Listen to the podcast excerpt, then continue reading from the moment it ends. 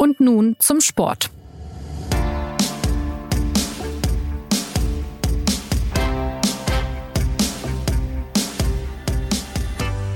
Die Regatta ist zu Ende, aber es ist immer noch ein Abenteuer da, in dem ich noch weiter segeln muss und äh, eben in Sicherheit mein Boot bringen muss. Und ich habe auch äh, ziemlich viel erlebt. Ich, ich muss das jetzt vielleicht ein bisschen erstmal verdauern.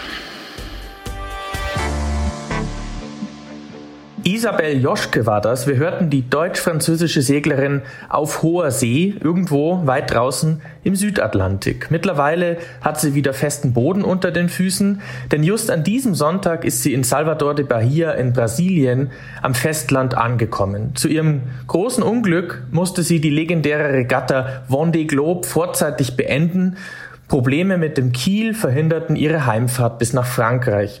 Und damit herzlich willkommen bei Und nun zum Sport, wo wir heute eine Weltpremiere haben, denn zum allerersten Mal geht es hier und heute um den Segelsport. Ich bin Jonas Beckenkamp, immerhin Besitzer eines Segelscheins für Optimisten. Und damit ich nicht allein unterwegs bin wie die Helden der Vendée, ist mir Thomas Gröbner zugeschaltet, der für die SZ über Segeln und die großen Dramen im Meer schreibt. Hallo Thomas. Hallo Jonas. Ja, Thomas, du hast in den letzten Wochen ja für uns äh, von dieser Wahnsinnsregatta berichtet. Du hast unter anderem auch mit Isabel Joschke gesprochen und natürlich auch mit dem deutschen Boris Herrmann. Äh, den werden einige noch kennen als Skipper, der letztes Jahr Greta Thunberg nach New York gesegelt hat. Ähm, wie ist denn dein Eindruck? Was sind das für Persönlichkeiten, die sich da tausende Kilometer allein durch, durch die Wellen quälen? Ja, ich glaube, das sind ziemlich spannende ähm, Typen, äh, spannende Figuren. Ähm, das ist ja für die meisten von uns ziemlich weit weg. Wir, die im Homeoffice sitzen, ähm, können uns das, glaube ich, oft äh, kaum vorstellen, was da draußen im Südatlantik passiert. Ähm, Boris Herrmann kennt man ja, das, ähm, das konnte man verfolgen, aber Isabel Joschke war, glaube ich, für die meisten äh, neue Figur. Die ist in München geboren und war lange die beste Frau, bis, wie du gesagt hast, dann die Probleme mit dem Kiel kamen. Aber das äh, wirklich Spannende finde ich, dass man einfach merkt, ähm, weil diese Regatta so lange geht, äh, wie sich die ähm, Segel auch während der Regatta verändern, was das mit ihnen macht. Das ist mit das Spannendste, finde ich. Was hast du da festgestellt? Also wenn man jetzt öfter mit jemand spricht, Boris Herrmann beispielsweise am Anfang, als alles begonnen hat, im, glaube ich, November war das noch, und dann jetzt später, also abgesehen davon, dass denen der Bart wächst und die Haare lang wachsen auf See? Ja, Boris Herrmann hat sich aber äh, die letzten Wochen nochmal rasiert oder kurz sozusagen vom Spiel, Zielsprint nochmal ähm, den Bart gestutzt. Er hat gesagt, er macht es einfach für sich selber sozusagen als meditative Übung. Ähm, man, man merkt es extrem, äh, wenn die Bedingungen schlecht sind, dann ist die Laune schlecht, äh, wenn sie nicht schlafen können, ähm, der Stress nimmt zu, die Gereiztheit. Es ist ja, es fährt ja immer viel Unsicherheit mit ähm, auf den Wellen und ähm, man, man spürt einfach, wie sich auch die, die Haltung dann zum Rennen verändert. Anfangs sagen alle, sie wollen einfach nur ankommen und jetzt ähm, ja, sind sie Konkurrenten und wollen natürlich irgendwie zumindest Boris Herrmann, da ganz vorne reinfahren, auch wenn's, wenn er immer sagt, kann auch noch schief gehen, aber es sieht ja ganz gut aus. Ich glaube, wir müssen den Hörern mal kurz erklären, wie das dann läuft. Also wenn du mit den äh, Sportlern, sag ich mal, mit den Seglern sprichst, also es handelt sich natürlich um eine Videoschalte, ne? Genau, die sind äh, über Satelliten da eigentlich überraschend gut angebunden. äh, manchmal muss Boris Herrmann mal den Satelliten wechseln, wenn die Übertragung nicht so gut ist. Aber ähm, ich glaube, die Segler haben, haben grundsätzlich vom Veranstalter ähm, so die, die Ansage auch, bestimmten Content zu liefern. Also die müssen auch äh, vor die Kamera, die müssen Videobotschaften absetzen. Und äh, manche Segler wie Boris Herrmann, die, die nutzen das extrem und äh, nutzen das auch als Austausch und ähm, gegen die Einsamkeit als, als Gegenmittel. Ähm, da geht auch nicht jeder gleich damit um. Also Boris Herrmann ist eher der Typ, der der viel sendet, äh, weil es äh, ihm, glaube ich, sozusagen die Anbindung ans Land erhält. Der ist nicht so der typische Seebär. Ja, C-Bär ist ein gutes Stichwort. Das, äh, man stellt sich ja so einen Skipper, so einen äh, jemand, der allein unterwegs ist, ja irgendwie so vor wie ich sag mal, wie den Herr Kaloy von Das Boot, ja, so einen ver, ver, stillen, verschrobenen, so, so Charaktere, die wenig Worte finden und für aber große Taten vollbringen. Boris Herrmann wirkt eher sehr redselig, kam mir so vor, als ich jetzt Videos geguckt habe. Ja, der ist, sehr eloquent. Dafür wird er auch geschätzt in der, in der Szene. Dafür schätzen ihn auch die Franzosen. Er spricht, spricht auch sehr gut Französisch. Der ist äh, auf jeden Fall ein total offener Typ. Ähm, der hat großen Spaß, ähm, das zu erklären, was er macht, äh, was die Wellen mit ihm machen. Ähm, der ist im Vergleich zu den Franzosen ein ganz anderer Typ. Der, der will die Leute mitnehmen und das ist, glaube ich, auch ähm, für das deutsche Segeln auch total wichtig, dass, dass man ähm, dass man die Leute mitnimmt auf diese Reise. Das ist in Frankreich anders. Da, da, da schaut, äh, schaut Macron zu, da sind alle äh, gebannt. Aber ähm, ich glaube, in, in Deutschland muss man das erklären. Und das, dafür ist er ein sehr guter Botschafter, glaube ich. Ähm, jetzt hast du ja auch mit Isabel Joschke, wir haben sie gehört, gesprochen. Ähm, es gab auch ein Interview von dir mit ihr in der SZ. Äh, wenn man das durchliest, dann wirkt sie tatsächlich ja geknickt, also aufrichtig enttäuscht, dass sie es nicht ins Ziel schafft, dass sie Probleme hatte mit dem Boot. Äh, jetzt muss man aber auch in ihrem Fall ja sagen, heile in Brasilien ankommen ist ja auch in ihrem Fall gar nicht schlecht, oder? Ich glaube, dass sie jetzt äh, sehr glücklich war, äh, als sie da in Salvador de Bahia ankam. Sie sie musste, glaube ich, ein bisschen dran knappern, ähm, einfach aus diesem aus diesem Rennmodus auszusteigen und sagen, ich äh, ich kenne das Ziel, ich weiß, ähm, wo ich wohin ich möchte und dann dann irgendwie für sich selber ähm, einen Frieden zu machen mit dem, was da gerade passiert ist, ähm, nach 60 Tagen ähm, aufzugeben und dann ähm, sich irgendwie mit dem Rückenwind dann ja wieder Land zu retten. Das war, glaube ich, nicht das, was sie sich vorgestellt hat. Aber ich glaube, sie hat es, sie hat dann das gut hinbekommen. Ähm, sie hat gesagt, sie hat äh, Siege auf vielen Ebenen äh, für sich erreicht und es ist, glaube ich, einfach ein längerer Prozess, bis man bis man dann wieder äh, an Land gehen kann. Und sie war ja, hat auch gesagt, sie ist froh, dass sie nicht sofort gerettet wird oder an Land geht, sondern dass sie Zeit hat, ähm, auch wieder anzukommen, weil sie sagt, äh, das wäre brutal gewesen, einfach wieder auszusteigen an Land und es ist vorbei. Das ist, glaube ich, für alle auch Boris Herrmann wird da ziemlich knabbern, hat er gesagt, ähm, wieder in den Alltag zurückzukommen. Die fühlen sich, glaube ich, ja, das kann man ziemlich sich, wohl. Kann man sich vorstellen, glaube ich, ja, dass das äh, ganz schön schwierig ist, den Transfer hinzubekommen nach so langer Einsamkeit. Bleiben wir mal ein bisschen bei der Aktualität. Die Regatta steuert ja jetzt ihrem Zieleinlauf entgegen. Ich glaube, Mittwochnacht, Donnerstag früh könnte es dann schon vorbei sein. Da erreichen dann die ersten, also einen Hafen in Frankreich im, an der Atlantikküste. Wie ist denn jetzt der Stand? Also wir sprechen Montagmittag. Äh, welche Chancen hat Boris Herrmann denn noch tatsächlich ganz vorne zu landen? Da müsste ich jetzt äh, an den Computer gehen und wieder schauen. Um 12 Uhr, glaube ich, gab es die neuesten äh, Positionsdaten. Ähm, und es ist wirklich so, dass es stündlich ändert.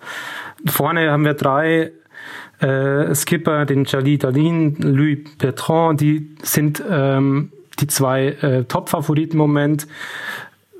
Die liegen teilweise äh, eine Seemeile auseinander, also fast in, in Sichtweite, aber sie sind schon ein bisschen, sie fahren unterschiedliche Kurse, aber so ähm, wirklich ähm, so knapp war in all den Jahren eine Weltumsegelung noch nie. Und das, wenn man sich das vorstellt, ähm, die geht ja über, über ähm, 47, 45, 50.000 Kilometer je nach Kurs, dass man dann, dann wirklich so ein fast Fotofinish hat, das ist total ungewöhnlich. Boris Herrmann hat auf jeden Fall noch alle Chancen, ne? obwohl die anderen beiden wahrscheinlich ein bisschen stärker sind, aber er hat noch in der Hinterhand eine kleine Zeitgutschrift, ähm, auf die wird es ankommen und dann wird es wahrscheinlich so sein, dass die, ähm, die ersten Skipper ins Ziel kommen und dann müssen sie erstmal warten und schauen, wie schnell kommen denn die mit der Zeitgutschrift hinten rein. Das ist, ähm, glaube ich, eine komische Situation, dann nach so langer Zeit dann nochmal warten zu müssen auf dem, auf dem Wasser. Also ich glaube, es sind mittlerweile, wenn ich mal nachschaue, 70 Seemeilen ist er jetzt, äh, liegt er zurück. Das ist doch vielleicht ein, äh, schon ein ganz schönes Stück, aber es ist noch machbar. Platz drei ist dann doch die wahrscheinlichste Variante. Was für eine Leistung wäre das denn, wenn er jetzt da so weit vorne landet, ähm, als Deutscher bei einem Rennen, äh, wo eigentlich andere Nationen dominieren und äh, bei dem ja eigentlich schon das Erreichen des Ziels eigentlich was Besonderes ist? Ja, man kann sagen, dass eigentlich äh, nur die Franzosen dominieren. es gab noch nie einen anderen Sieger und äh, Boris Herrmann ist der erste Deutsche, der dabei ist. Und es, er hat äh, Top 10 Platz äh, ausgegeben und da ähm, das schafft er auf jeden Fall. Da, da wird er viel weiter vorne landen.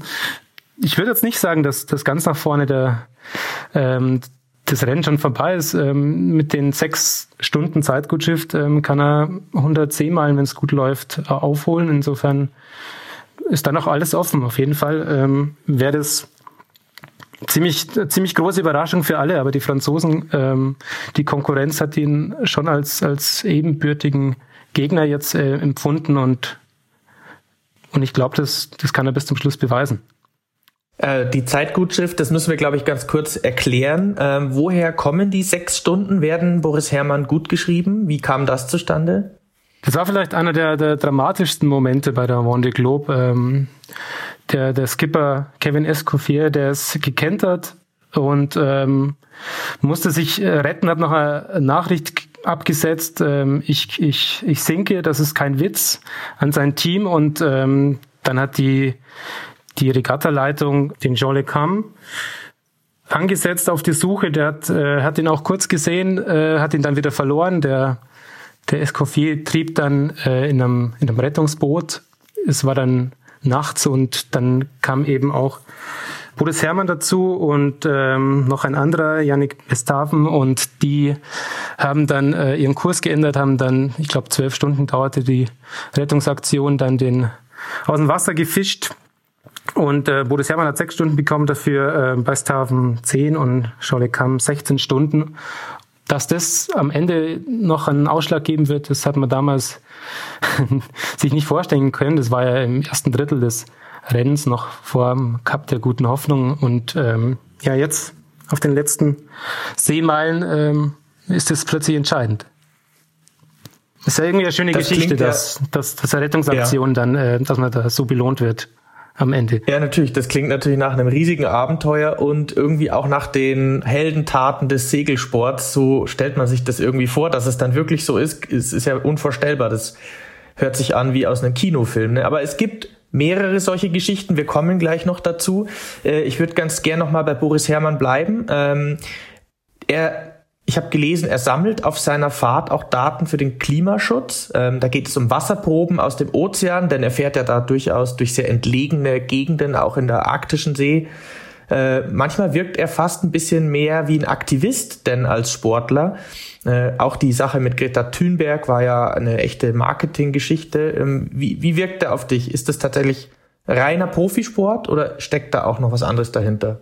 Jetzt muss man sagen, dass, dass es, glaube ich, für alle äh, Teilnehmer so ein bisschen gilt, dass die alle so einen theoretischen Unterbau dabei haben ähm, und irgendeine Mission noch ähm, mit sich vermarkten oder einfach ähm, ja, Anliegen haben.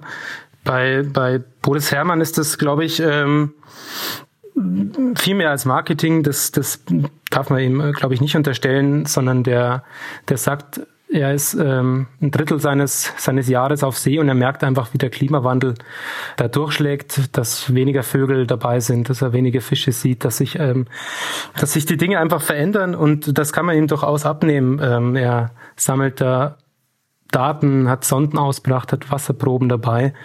Ähm, das ist, glaube ich, ähm, mehr als, als Marketing. Und das ist auch eine schöne Geschichte. Isabel Joschke, die setzt sich äh, mit ihrem Verein, glaube ich, äh, für Gleichberechtigung der Geschlechter ein und sind, glaube ich, gute Botschafter für ihre Anliegen. Und ähm, das ist ja auch schön, dass, dass, dass Profisportler nicht nur für sich unterwegs sind, sondern, sondern noch eine zweite Mission haben, die, die größer ist vielleicht als ihr Rennen.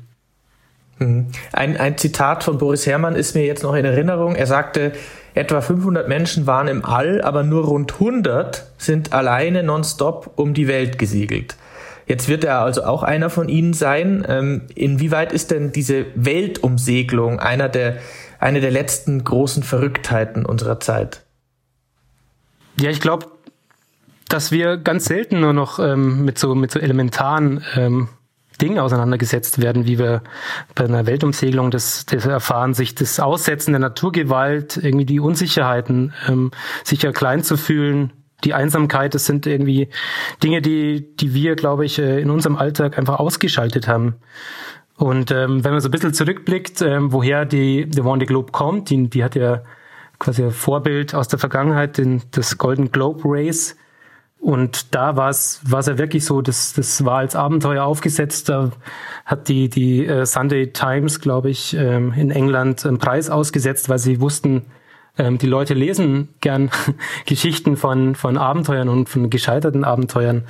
Und äh, in der ersten Ausgabe sind dann von den neun gestarteten Seglern ist einer wieder zurückgekommen. Und ähm, mancher hat es das Leben gekostet und das ähm, das ist das Vorbild. Und natürlich ist es heute anders, aber man sieht, ähm, das kommt, das kommt von, von einer ganz, äh, ja, von einer Abenteuerlust und die, die glaube ich, ist auch die, die uns das gerade irgendwie so, so nahe bringt. Also jetzt müssen wir mal ein kleines Experiment machen. Ähm, ich sehe dich ja im Video hier in unserem Gespräch. Du hast einen Globus neben dir. Ähm, vielleicht müssen wir mal ganz kurz einen Audio-Video-Transfer machen und den Menschen erklären, wo der Kurs entlang geht. Ähm, du kannst dir mal deinen Globus so hindrehen. In Frankreich ging's los an der Atlantikküste. So, jetzt hängt er fest. Da dreht sich also der Globus. ja, es, es geht runter in den Süden, vorbei durch die, die ähm, thermischen Hochdruckgebiete und dann ähm, am Kap der Guten Hoffnung vorbei. Das, glaube ich, ist uns das bekannteste. Ähm, dann entlang am, am Eismeer ähm, am zweiten Cup an Cup Levin vorbei vor Australien. Und dann ähm, geht immer weiter da an der Eisgrenze entlang, bis man am, äh, am Kap Horn, sehr berühmt berüchtigte Kap Horn, wo, wo wirklich ähm, hunderte Schiffe untergegangen sind. Ähm, das ist so der, der Wendepunkt und ab da geht's wieder hoch. Da geht's wieder hoch Richtung Atlantik, dann äh, Richtung Ziel. Ähm, Scholle Kammer hat einfach gesagt, man muss einfach runter, rechts und wieder hoch und ähm, schon ist man da. Das klingt sehr einfach. Da ist es tatsächlich ja eine Reise auch um den Südpol, wenn ich das richtig verstehe, oder? Ist es dann überhaupt einmal um die Welt von der Distanz her? Das glaube ich kommt von der Distanz äh, aufs Gleiche, aber das ist einfach der kürzeste, ähm, kürzeste Weg, der schnellste. Und äh, das kann man ihnen jetzt nicht vorwerfen, dass sie, ähm, dass sie den kürzesten Weg nehmen. Nee, das ist ziemlich menschlich. Das würde ich, glaube ich, auch machen, wenn ich es mich trauen würde. Ähm, ja. ja ähm, Jonas, ich sehe dich da schon. Mit dem, der erste ich, Mensch mit dem Optimisten. Mit dem Optimisten ist es, glaube ich, schwer machbar. Es ist wahrscheinlich auch mit einem Motorboot schwer machbar. Äh, so ein Segelboot ist ja doch stabiler, auch in den Wellen. Äh, ja, also ein riesiges Abenteuer. Äh, es erinnert mich natürlich ein bisschen an andere große Segelregatten. Ähm, die, das Volvo Ocean Race ist vielen vielleicht ein Begriff, aber auch der America's Cup. Ähm, das ist ja eine Regatta, bei der Millionen im Spiel sind. Sponsoren investieren da Riesensummen. Ähm, die Boote sind ein Vermögen wert. Das sind äh, also technisch hoch, hoch ausgestattete Yachten. Äh, manchmal gibt es dann auch eine richtige Materialschlacht, also wie in der Formel 1. Ist es bei der Vendée auch so, also von den Booten her, oder ist dieses Rennen in seiner, in seiner Dramatik äh, auch ein bisschen urtümlicher, weil man eben auch einmal um die Welt fährt? Ich, ich finde, dass du das ganz gut getroffen hast mit der Formel 1. Ähm, der America's Cup ist ähm, wirklich ähm, ja, von der, von der Ausstattung der Boote und von der, von der Crewgröße ähm, eine ganz andere Nummer. Die Vendée Globe, da darf man jetzt aber auch nicht zu romantisch sein, ähm, ist natürlich auch ähm, mit Millionen ausgestattet. Also die Teams sind mit, mit Millionen ausgestattet und es ist jetzt nicht so, dass, dass da mal die Leute mit dem Sextant drin sitzen und mit der Karte, sondern das ist schon auch sehr, sehr, sehr technisch und ähm, wir sind ja da mit, mit Tragflügeln unterwegs. Und es geht natürlich auch so ein bisschen Riss durchs Feld. Ähm, die eine Hälfte ist äh, mit, mit den neuesten Modellen ausgestattet, die andere Hälfte ähm, ist noch ganz, sagen wir, handelsüblich unterwegs, ohne diesen, diese Foils. Und ähm, da tut sich ja große Bandbreite auf, so, so wie auch die Skipper ganz unterschiedliche Vorstellungen haben. Also wir haben ja die, die letzten, die, die fahren jetzt ums Kap Horn, die sind einfach nur glücklich, dass sie am Ende ankommen. Für die anderen geht's um mehr, die wollen gewinnen ich würde jetzt nicht sagen, dass das äh, fürchterlich ursprünglich ist. Da gibt es, glaube ich, andere Regatten, die die bisschen ähm, äh, technisch zurückgefahrener sind, aber die ich glaube, das, was den Leuten abverlangt wird, das ist immer das Gleiche. Das ist ähm, die Auseinandersetzung, die Konfrontation mit sich selbst und mit der Natur. Und das ist, glaube ich, das Spannendste. Das, die Technik ist dann Mittel zum Zweck. Letztlich ist es ja auch besonders, dass man tatsächlich bei der Vendée alleine segelt und man muss sich dann entsprechend auch alleine organisieren mit dem Autopilot, wenn man doch mal eine halbe Stunde Schlaf findet. Äh, das Thema Schlafen, hast du in deinen Gesprächen mit den Skippern und Skipperinnen denn irgendwie mitbekommen, wie schwer das die belastet, dass man ja irgendwie fast nie schlafen kann an Bord? Ja, ich glaube, das ist bei allen das, äh, das größte Thema. Ähm, Boris Herrmann hat, äh, hat erzählt, dass er das äh, schon lange einfach geübt hat. Der hat äh, im Schlaflabor gelegen. Der hat ähm, auch früher hat er erzählt, im Zivildienst, also der Fahrdienst, der hatte immer versucht, an der roten Ampel einzuschlafen, um das einfach zu trainieren, alles auszublenden und auf Knopfdruck einzuschlafen, weil ähm, du wachst sowieso alle zehn Minuten auf, weil du einfach Angst hast um dein Boot und du schaust, ist der Kurs noch richtig, ähm, was passiert. Ähm, ich glaube, Schlafen ist einfach das, wer, wer, wer den meisten Schlaf hat, ist dann am fittesten, der kann die besten Entscheidungen treffen. Das ist wahrscheinlich der Schlüssel. Ja, du hast äh, vorher äh, auch schon über die Ursprünge dieses Rennens äh, erzählt von der Vendée. Das hatte auch mal einen anderen Namen. Das gibt es ja schon doch irgendwie paar Jahrzehnte. Äh, und du hast mir im Vorgespräch von einem Buch erzählt, das du gerade liest, auch über die Ursprünge dieses Hochseerennens. Was steht denn da grob zusammengefasst drin und, und welche Wahnsinnigkeiten haben sich denn früher auf See bei solchen Rennen zugetragen? Also ich glaube, der, der Unterschied ist einfach, dass die Leute damals teilweise gar nicht wussten, auf was sie sich einlassen. Also da waren richtige Abenteurer, aber im schlechten Sinne dabei, die, die ähm, außer kleine Spazierfahrten ähm, überhaupt keine Hochseeerfahrung hatten. Und ähm, deswegen ging das halt teilweise so, ähm, so schlecht aus. ähm, da gab es ja die eine ähm, ziemlich traurige Geschichte. Ähm, Donald Crowhurst hieß der eine Starter, der, der wirklich ähm, ohne irgendwelche Erfahrung da los ist, weil er sich einfach ähm, ja so ein bisschen Marketing erhofft hat für seine Projekte. Der hat nie den Atlantik verlassen und war dann so, hat versucht einfach das Logbuch zu manipulieren, weil er gemerkt hat, er kann da nicht mithalten, er wird es äh, nicht schaffen und ähm, hat dann ja aus aus welchen Gründen auch immer dann ähm, wohl ähm, Selbstmord begangen oder Suizid begangen und ist dann, zumindest sein Boot ist dann aufgefunden worden, ähm, völlig unbeschädigt und mit, mit dem Abschiedsgruß in seinem, in seinem Logbuch. Und da sieht man halt, was, was die Einsamkeit und der Druck und irgendwie die, ja, die, die das Meer mit einem machen können. Es gibt auch das Zitat in einem deiner Texte, da hat einer der Segler gesagt, äh, äh, es sind hier, also er hat in sein Logbuch geschrieben, konkret, äh, es sind hier Wellen hoch wie die Alpen. Also solche Bilder bleiben einem ja dann auch im Kopf von dieser ganzen Dramatik, äh, kann man sich eigentlich kaum vorstellen, ja? wenn, wenn man sich überlegt, jemand sitzt in so einem kleinen Boot und da sind, lass es mal acht bis zehn Meter hohe Wellen sein, ist schon unvorstellbar. Ja, das ist, glaube ich, auch das, was, was die, äh, die Segler so ein bisschen unterschätzt haben, als sie ähm, diese größeren, längeren Foils eingesetzt haben, dass die, die, die meisten ähm, Tage halt einfach äh, schwere Bedingungen waren und äh, schlechte Bedingungen, hohe Wellen und starke Winde. Und deswegen haben wir jetzt auch so ein enges Rennen zum Teil, weil ähm, die, die Segler und Seglerinnen, die, die eigentlich am besten ausgerüstet waren, ihre Vorteile nicht so ausspielen konnten in den großen Wellen, in den, in den, in den starken Winden. Und deswegen haben wir jetzt auch so einen spannenden Schlussspurt, der wirklich ungewöhnlich ist. Ja, das bringt mich zu der äh, Frage, wie sicher denn eigentlich dieses Rennen ist. Ähm, welche Sicherheitsbedenken gibt es? Äh, ich meine, wir haben Isabel Joschke ja schon gehört, dass sie äh, mit unter großen Problemen nur jetzt ans Land gekommen ist. Wir haben auch von Escoffier gehört, der eben über Bord gegangen ist. Ähm, wie sicher ist denn dieses Rennen? Ich würde sagen, es ist so sicher, wie es sein kann. Es gibt ja Schutzzonen ähm, rund um die viel befahrenen Häfen. Es gibt Schutzzonen, die die Segler nicht befahren dürfen ähm, im, gefährlichen Eismeer. Ähm, es gibt auch an Bord Möglichkeiten. Ähm, ich, ich würde mal sagen, die, die größte Gefahr ist ja eher so Treibgut, schlafende Wale, ähm, dann diese ganzen Container, die ähm, die Schiffe verloren haben, die dann plötzlich den Bug aufschlitzen können.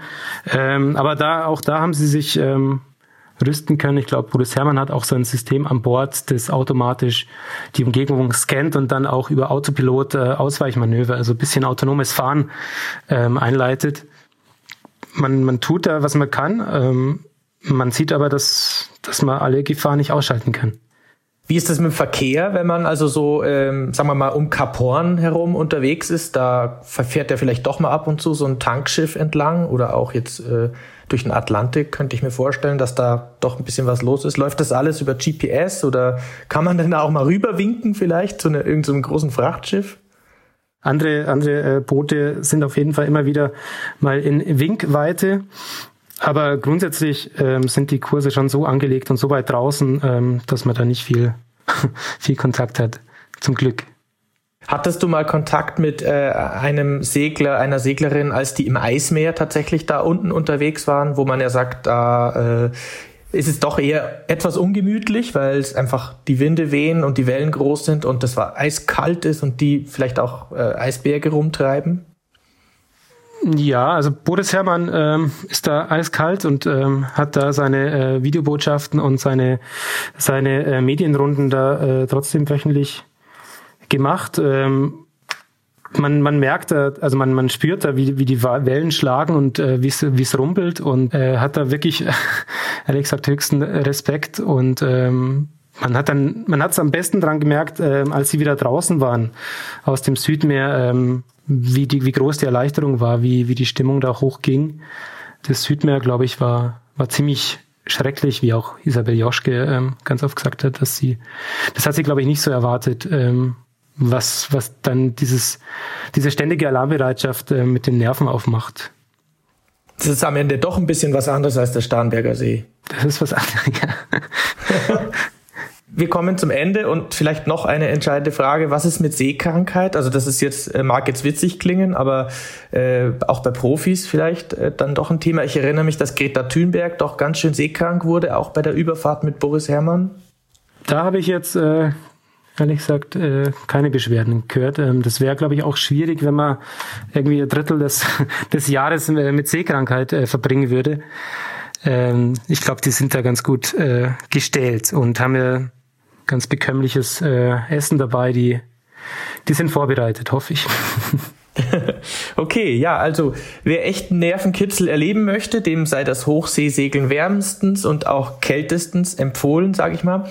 Die Vendée Globe geht äh, Ende dieser Woche an der französischen Atlantikküste zu Ende.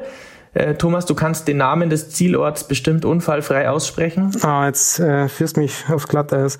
Le Sable d'Orlon würde ich jetzt mal Les sagen. Sables d'Orlon, ja. also, äh, und wenn nicht der Himmel auf die Erde kracht, dann wird Boris Herrmann äh, mindestens Dritter bei diesem Wahnsinnsrennen. Äh, wir werden dann sicher noch mehr von ihm hören und lesen, vielleicht auch von Thomas, denn der Sportteil der SZ steht natürlich dem Segelsport weiterhin offen.